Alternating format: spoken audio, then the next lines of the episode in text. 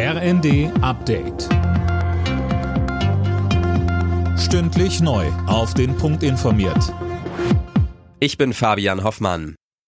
Bahnreisende müssen sich heute auf volle Züge einstellen. Auch Verspätungen und einzelne Zugausfälle kann es nach dem Ende des Lokführerstreiks noch geben. Wer kann, sollte seine Reise verschieben, rät die Bahn.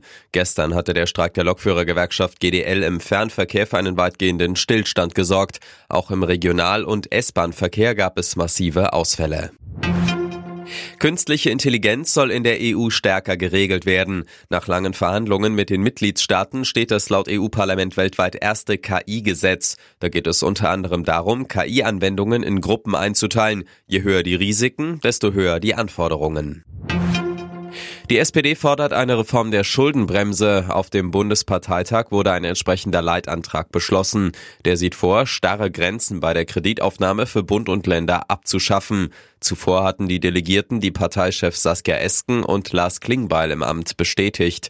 Beide hatten in ihren Reden die Union heftig attackiert. Esken sagte, CDU und CSU hetzen im Chor mit der AfD gegen die Ampel. Mit dieser März-CDU haben wir wahrhaftig die populistischste Opposition aller Zeiten. Es tut mir weh, das zu sagen, aber mit einer seriösen Volkspartei hat das nichts mehr zu tun.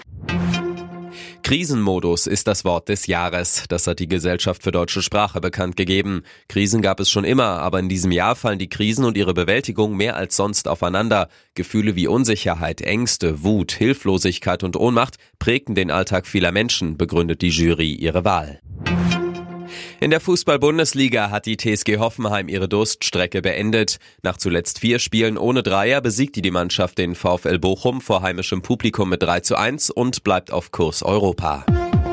Alle Nachrichten auf rnd.de